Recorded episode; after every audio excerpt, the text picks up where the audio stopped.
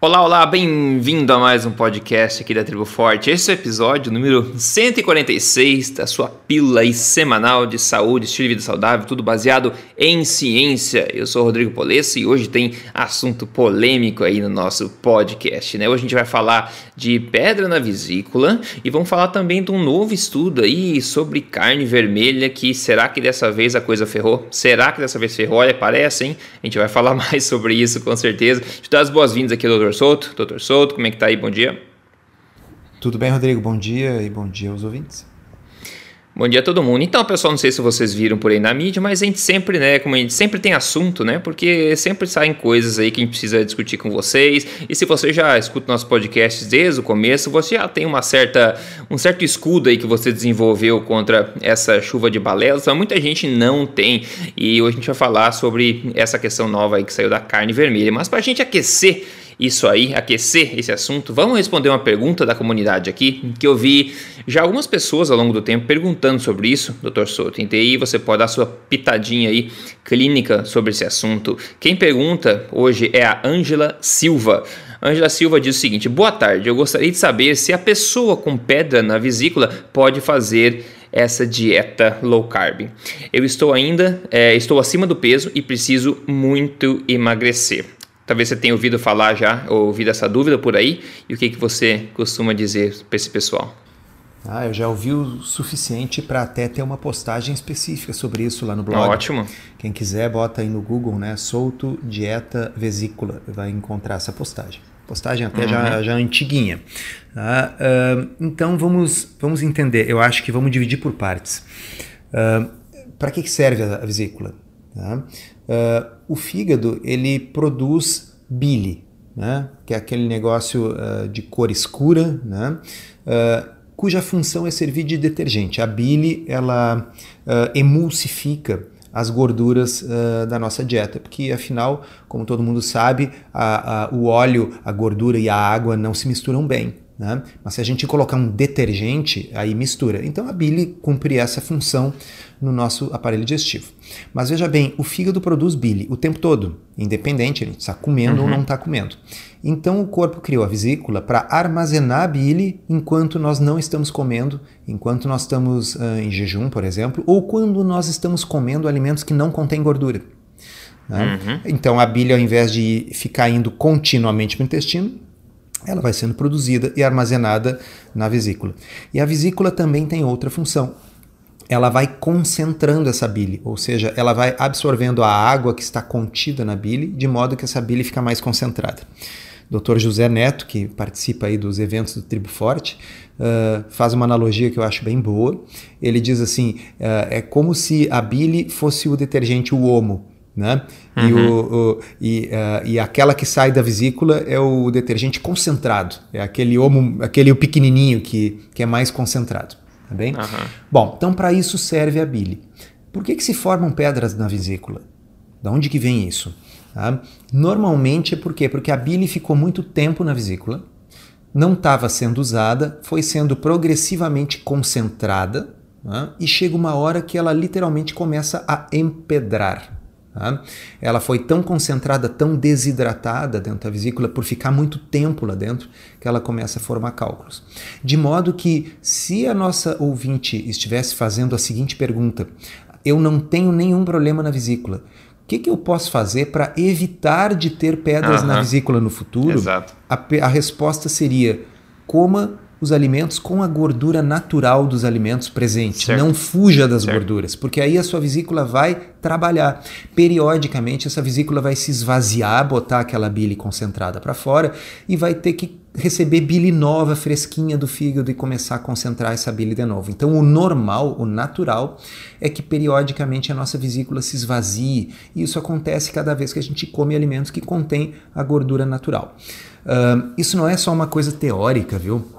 Uh, existe um, uh, um estudo, ele é citado nessa postagem minha, uh, na qual pacientes que foram submetidos a emagrecimento muito rápido, pacientes, por exemplo, que fazem bariátrica, uhum. uma grande quantidade deles desenvolve pedras na vesícula. Por quê? Porque eles passam períodos grandes comendo muito pouco. Tá? Então essa vesícula trabalha pouco. Mas, e provavelmente com baixa gordura também. Com baixa né? gordura. Tá? Mas, e aí é interessante, é, é um ensaio clínico no qual uh, foram randomizados e um grupo foi randomizado para consumir uma dieta com mais gordura.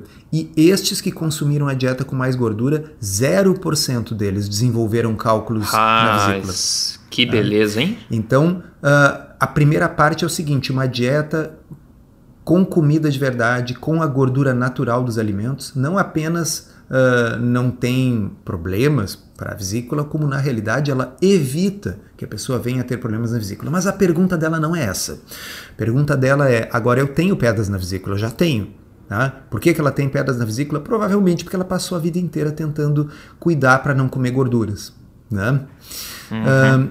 e agora o que fazer?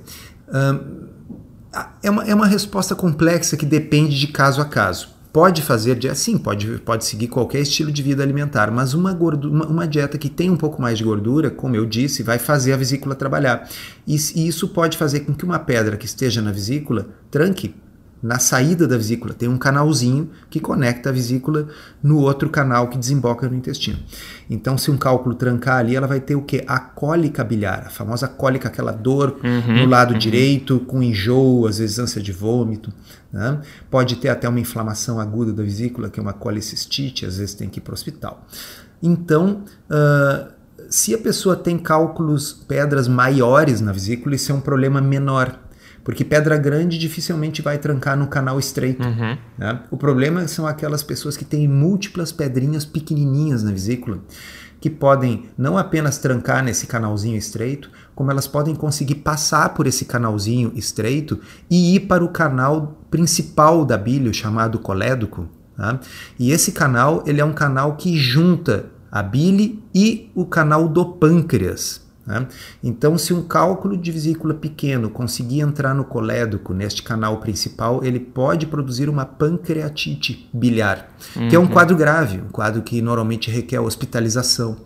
Né? Então, uh, isso é um conselho genérico, não é para ela especificamente, ela tem que tratar com o seu médico, com o seu gastro, mas normalmente, se é uma pessoa assintomática que nunca teve cólica biliar, que tem uma ou duas pedras grandes na vesícula, pode comer o que quiser, não vai mudar muita coisa.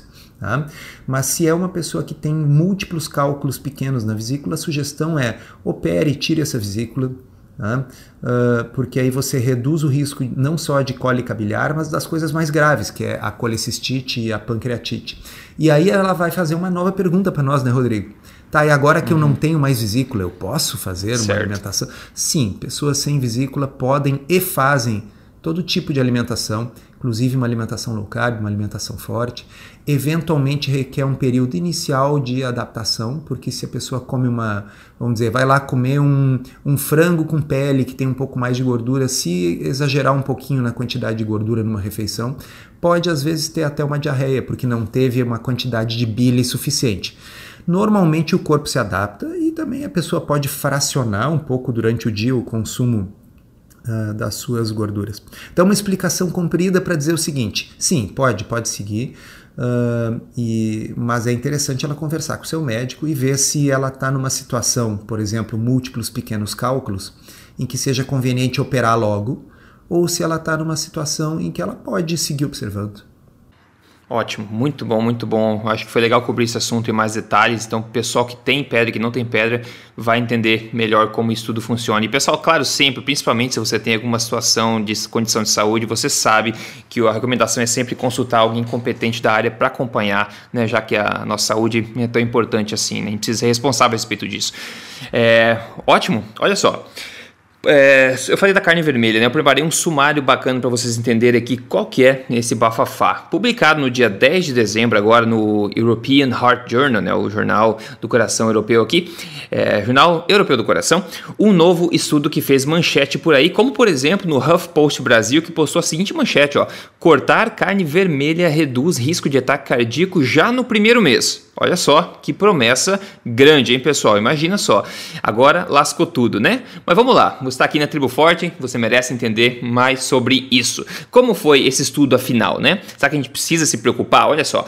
Foi um ensaio, um ensaio clínico randomizado crossover de dois braços, tá? Um alto em gorduras saturadas e um baixo. Mas o estudo contou, na verdade, com 113 voluntários que seguiram três dietas diferentes isocalóricas, ou seja, de mesma quantidade calórica e com duração de quatro semanas cada uma, com um período de adaptação entre elas. O estudo proveu todas as refeições. Muito bom, né? E pelo que eu vi, o estudo em si foi bem conduzido, ok? Agora, o objetivo do estudo em si foi medir o impacto do consumo de carne vermelha, carne branca ou proteína de origem vegetal nos níveis de temal. Temal é trimetilamina N-oxido, tá? É um metabolito, é um metabólito criado pela microbiota intestinal que é associado, tá? Em negrito aqui, associado com arteriosclerose, tá? Que é a formação de placas aí na, no sistema vascular. Ok, desde já a gente sabe então que esse é um estudo de mecanismo, pessoal que escuta aqui bastante a gente, né? Ou seja, estão focando em um desfecho substituto que a gente fala e não desfecho final. Isso é importante. A premissa de todo estudo é que existe desse estudo todo é que existe uma associação entre esse temal e o risco cardíaco e que isso significa alguma coisa de fato. A conclusão do estudo foi que o consumo crônico de carne vermelha aumenta os níveis de temal no sangue e que esses níveis caem depois de quatro semanas sem consumo de carne vermelha. Ainda não notou-se nenhuma associação entre gordura saturada e níveis de temal. Interessantemente, o estudo não incluiu peixe, que é a maior fonte alimentar de temal, e nem ovos, que também são uma grande fonte deste componente. Agora, será que a gente deve se preocupar, já que o estudo foi bem feito e mostrou que carne vermelha eleva o temal? Bom, o elefante no meio da sala é o seguinte.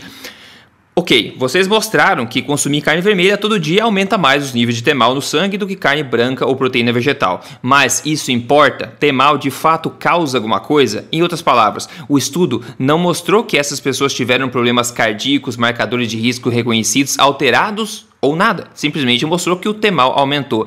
Interessantemente, um dos estudos mais referenciados sobre temal e risco cardíaco, publicado no New England Journal of Medicine, mostrou que somente aquelas pessoas no quartil mais alto de níveis de temal foram associadas a um aumento significante de risco cardíaco, enquanto elevações mais baixas não mostraram relação significativa nenhuma. Isso é estranho, né? Porque quantidades significativas de temal deveriam ser associadas a risco, né? Se for fosse importante de alguma forma. E ainda, aqueles com temal aumentado e maiores riscos cardíacos também, adivinha, eram aquelas pessoas que tinham diabetes, hipertensão e ataques cardíacos anteriores. Ainda, essas pessoas também eram tipicamente mais velhas e com marcadores inflamatórios maiores. Será que é o temal realmente que causa o aumento do risco cardíaco ou todos esses fatores? Né? A gente vai colocar a referência aqui na transcrição desse episódio. Outro estudo de 2016, publicado no Jornal do Colégio Americano de Cardiologia, também viu que o grupo com maiores níveis de temal era também os que mais tinham diabetes, hipertensão e mais idade. Será que o temal causa problemas cardíacos ou de fato, ou o fato de você ser mais velho, diabético, hipertenso ou inflamado que causa isso? Né? O que, que é mais importante? Ainda Outro estudo desse 2016, publicado no Jornal Associa da Associação Americana do Coração, que tentou analisar a associação entre o temal e a calcificação das artérias, que é a arteriosclerose, concluiu que o temal não foi associado com nenhuma medida de arteriosclerose e ainda disse que o temal pode não ser um bom marcador de indício de problemas cardíacos. E para colocar em perspectiva, vários estudos que analisaram o desfecho final, ou seja, morte de todas as causas, morte por problemas cardíacos, não encontraram nenhuma associação entre consumo de carne vermelhas e mortes, desfecho final ruim. Será que o temal é mais importante? E olha olha só, pessoal, por fim, uma rápida observação aqui, como mencionado no artigo é, do Diet Doctor sobre esse estudo, a NBC News né, reportou que o investigador líder desse estudo também está trabalhando para desenvolver uma droga que abaixa os níveis de temal no sangue. Não diga. Então, pessoal, tem que manter isso em mente, afinal é de interesse do líder desse estudo pintar a pior imagem possível deste temal. Pense na seguinte analogia.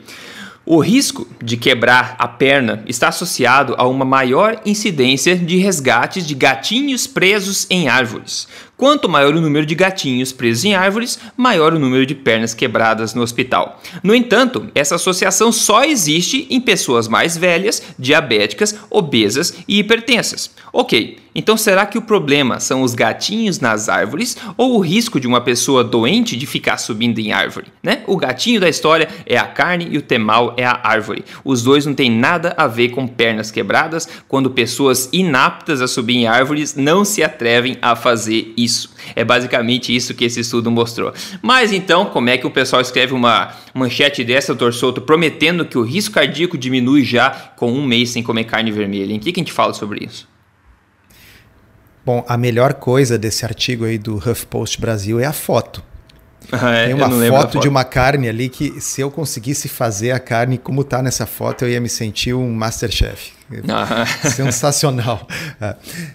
um, é, é, incrível, né? Como se escrevem manchetes assim.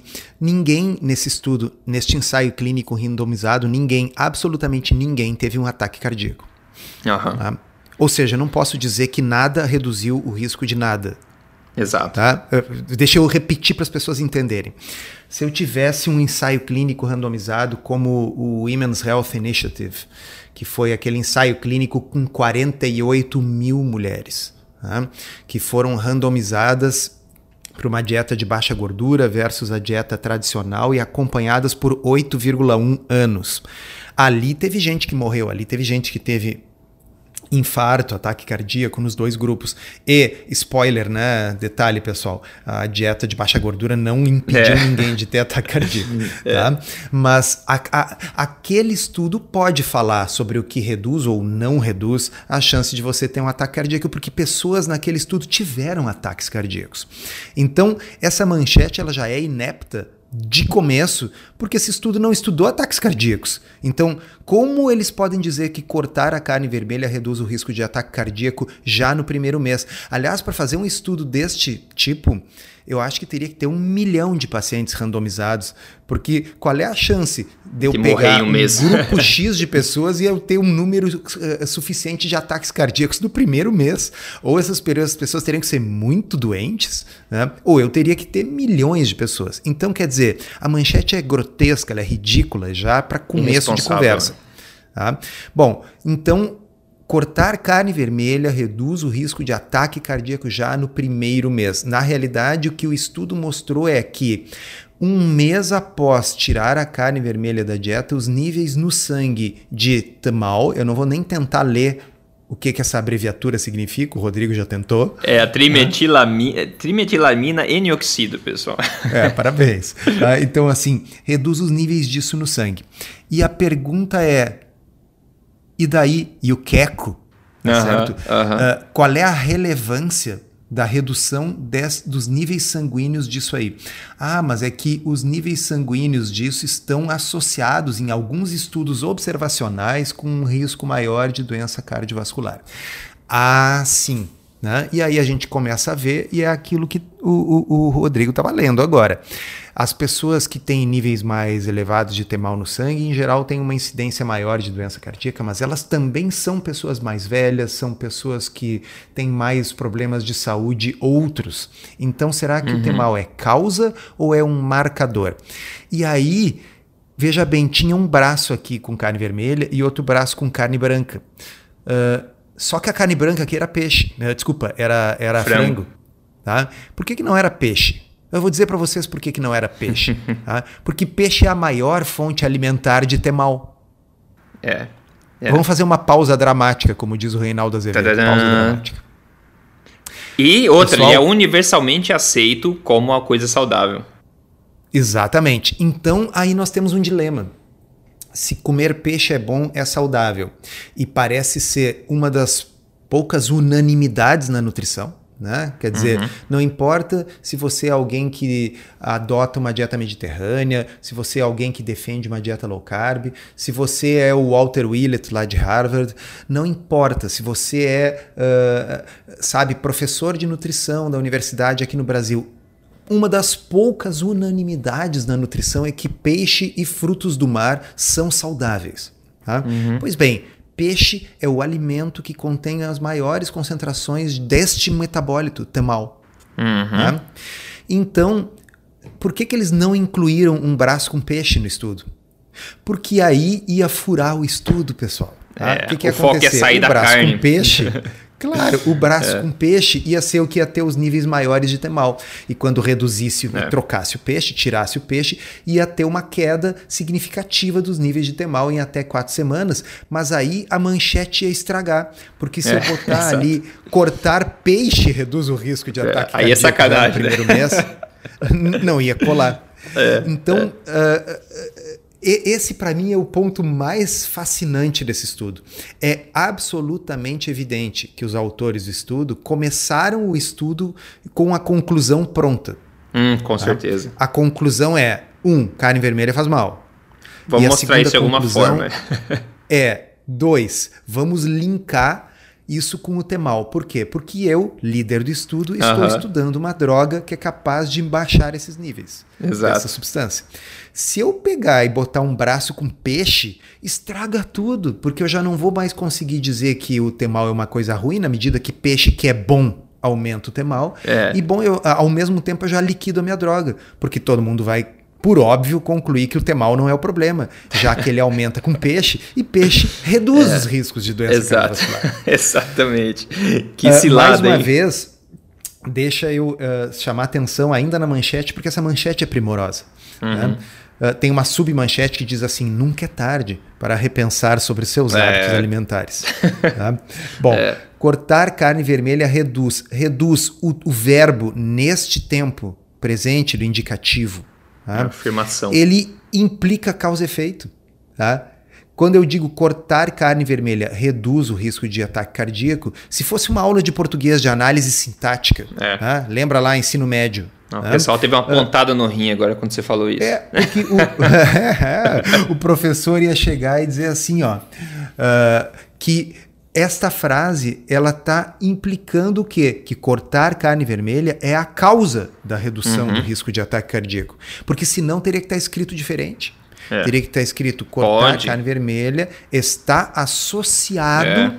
a um menor risco, sabe? Continuaria sendo mentira, mas pelo menos seria uma mentira menos forte, assim, menos agressiva. Tem formas é. e formas de mentir, né? Uhum, Bem? Uhum, exatamente. Ah, então, uh, é, no fundo, uh, o grande valor disso é o quê? É, é ir treinando vocês que estão nos ouvindo. Vamos, uhum. vamos treinando o cacuete, né? O estudo é observacional ou é um ensaio clínico? Olha a pegadinha, pessoal. Nesse caso, é um ensaio clínico. O problema aqui não é o desenho do estudo. O Rodrigo falou bem, o estudo é muito bem conduzido. Olha só, as refeições foram todas fornecidas pelos pesquisadores, de modo que, que não houvesse esse viés de confusão. As pessoas foram sorteadas para uma dieta, depois para outra, elas foram seus próprios controles, quer dizer, elas fizeram uma dieta, depois elas trocaram para a dieta subsequente e comparadas com elas mesmas antes e depois. O, o desenho do estudo não é ruim. O problema é o desfecho. Uhum. Tá certo? Que, que é, tá, e daí que o temal sobe ou o temal desce? Alguém realmente sabe se o temal tem alguma importância? E se tiver, qual é a conclusão? Eu devo parar de comer peixe? Uhum. Vocês entenderam que se eu exatamente. provar que o temal é ruim, eu vou ter que ir para televisão e dizer, pessoal, foi mal. Sabe esses anos todos que eu fiquei falando que peixe faz bem? Foi mal, é. pessoal. Não pode comer peixe porque ele aumenta muito o temal no sangue. é, exato. É um ótimo estudo feito sobre algo irrelevante, né? Esse... É Isso. Nós estávamos conversando antes de começar a gravar e o Rodrigo me lembrou daquela postagem que eu tenho no blog lá sobre a fada do dente. Uhum. Né? Para quem nunca leu, uh, a, a, historinha, uh, que, que não é minha originalmente, é da doutora Harriet Hall. Se não me engano, é esse o nome dela. Uh, e ela diz assim: olha, imagina que você faça um, um estudo científico analisando uh, a fada do dente. Né? Então a criança perde o dentinho, coloca o dentinho debaixo do travesseiro. Aí no dia seguinte acorda e tem lá no lugar do dente uma moedinha. Quem deixou a moedinha é a fada do dente. Então ela começa a anotar. Vamos ver, será que o tamanho da moeda, o valor do dinheiro deixado ali tem a ver com o tamanho do dente? Se ele for um molar ou um pré-molar, uhum. uh, será que é mais dinheiro do que um incisivo ou um canino? Né? E, então ela vai fazendo tabelas Pode inclusive fazer, se for uma criança assim super esperta, entra na internet, tem softwares gratuitos de análise estatística para ver se tem significância estatística. Quem sabe uhum. ela possa dizer assim: uh, dentes maiores e devidamente limpo, limpos e acondicionados dentro de um frasco estão estatisticamente significativo, né, associados com uma quantidade maior de dinheiro deixado pela fara do dente. Tá? Qual é o problema disso tudo? É a pessoa nunca se perguntar, mas afinal a fada do dente existe ou não? É, exatamente. Tá certo? Nós podemos sim fazer um estudo científico detalhado, uma análise estatística primorosa sobre algo irrelevante ou inexistente, que uhum. é o que uhum. esse estudo fez. Né? Exato. Na realidade, ninguém sabe, ninguém sequer sabe se o tal tamal importa ou não. Talvez o tamal seja a fada do dente. Uhum. E aparentemente ah, ele aumenta ser. com a carne vermelha, ele diminui quando tira a carne vermelha. Bom, já disse para vocês, ele aumenta com peixe também e diminui quando tira o peixe. E, e daí, será que isso tem alguma importância? Então, esse estudo, que é um estudo de um desfecho substituto, porque o desfecho concreto seria o ataque cardíaco, e ninguém mediu isso, ninguém morreu nesse estudo. Tá? Esse estudo que mediu um desfecho substituto por um mês, vira a seguinte manchete: cortar carne vermelha reduz o risco de ataque cardíaco já no primeiro mês. Vocês entendem o quão grotesco é isso? É, é, é grotesco, é irresponsável, irresponsável, irresponsável. E, mas é isso, doutor Souto. Eu acho que o pessoal agora que está sabendo disso vai entender um pouco mais, né? Vai entender um pouco melhor como é que pode aberrações como essas serem disseminadas para a população geral nesses meios de comunicação, né, pessoal? A gente está ferrado se a gente não se proteger, tá? Ninguém se importa mais com a gente do que nós mesmos, né? Então vamos ficar esperto aí. E agora para saber se a gente, enfim, se o doutor Souto e eu estamos seguindo a manchete do HuffPost na nossa alimentação, a gente vai com, é, comentar o que a gente degustou na última refeição. Mas antes de passar para a refeição, deixa eu contar para vocês aqui o caso de sucesso do podcast de hoje, que foi enviado pela Mariana. Ela falou: Gente, eu terminei a primeira fase hoje, foram 9,2 quilos eliminados em um mês. Ontem eu vesti todas as minhas calças jeans e todas me couberam. Sensacional, Mariana. Parabéns para você. 30 dias seguindo uma alimentação forte para emagrecimento, que sim inclui carne vermelha, se você assim quiser, né? Recomendado, por sinal. Ela emagreceu 9,2 quilos, está vestindo novamente suas calças jeans e mais saudável, eu arrisco dizer aí também, né? Então, Mas Mariana... e o temal dela? É. E o temal? O é temal tá? dela, o temal dela, melhor a gente nem comentar sobre o temal dela, viu? Porque eu espero que tenha subido como deveria ter subido, né? Enfim, ela tá ficando mais saudável ao mesmo tempo enfim. Mal. é, é fogo, né? Mas então, Mariana, obrigado por ter enviado, tá? O pessoal que quer, é, enfim, seguir a alimentação priorizando emagrecimento com hábitos baseados em ciência, no que a gente conhece ciência, e não balelas e achismos, conto de fadas por aí, entre em código emagrecerdevez.com.br e faça parte lá. Maravilha. Doutor Souto, bom, você mandou uma foto antes de, de, a gente começar a gravar do que você estava degustando o seu café da manhã, né? Então você pode é, compartilhar com o pessoal que isso sim estava alinhado com a manchete do HuffPost, né? Sim, porque eu estava consumindo tamal. É. eu, já, eu já acordei primeira coisa de manhã foi a minha dose diária de temal. Preciso é. de um temal, urgente. É. É, assim, ó, é, é, uma, é uma, uma, uma diquinha tão boba, mas às vezes essas coisas uh, facilitam para as pessoas.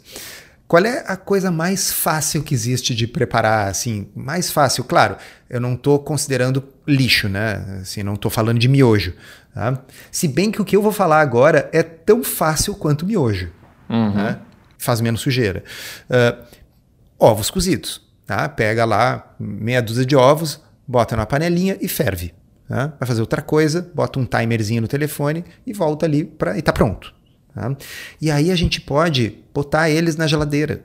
Tá? Eles duram até cinco dias na geladeira e uhum. com segurança. Tá? O que significa que você acordou, tá sem tempo, não tem saco de fazer, né? Que nem agora, eu acordei, Rodrigo, tá, é, é, vocês sabem, ele tá sempre em algum lugar do mundo diferente, em fusos horários complicados e tal. Né? Então nós temos que gravar é. em horários assim, tipo bizarros. cedo da manhã, horários bizarros. Tá? Então pego aquele ovinho cozido, corto com uma faca no meio, boto umas fatias de queijo por cima, bota no micro-ondas, derrete aquele queijo em cima do ovinho e pronto, tá feito. Levou quanto tempo? Sabe? Porque o ovo já estava cozido. Uhum. Para fazer isso aí, foram 45 segundos de micro-ondas. É. Tá? Então, assim, e aí você já consome a sua dose diária de temal, porque o ovo também tem, não é só a carne vermelha, viu, pessoal? O ovo, o, o peixe, ovo, peixe. E tem uns vegetais aí que eu sei que também tem esse negócio. É, né? é exatamente. e você então, mostrou assim, a foto, então. À parte, né? Diga. Não, assim, brincadeiras à parte. É, eu mostrei a foto, eu tenho provas, né, né Rodrigo? De que Tem, e, é e, pessoal, é bonito, tá? Você pega o ovo cozido, como o Dr. Soto fez, corta na metade, bota um queijo por cima, põe no micro-ondas para derreter, fica uma coisa deliciosa, né, pessoal? É uma é, forma bastante prazerosa metade, de ingerir tá? mal. Se vocês não ouvirem essa parte do corta na metade, veja bem, eles explodem. Ah, sim. Exatamente, tá. tem que ter cuidado. então, assim, é, a gema aquece mais rápido que a clara e o troço explode. Ah, é. Então, corta no meio. Faz assim, pega uma faca e corta na metade. Muito, muito fácil. Eu, eu fiz um almoço hoje visando suplementar temal, porque eu estava preocupado que eu não estava é, ingerindo temal o suficiente, então hoje eu resolvi uhum. esse problema. Eu peguei carne moída e comi meio quilo de carne moída nesse almoço, meio quilo, pessoal, de carne moída no almoço, com um só com óleo de coco e um queijo brie de sobremesa. Então eu estou muito forrado e tem um temal aí no meu estoque por um bom período de tempo agora, graças a é, Deus. É, acho que vai levar umas quatro semanas para ter o risco de doença cardíaca. É.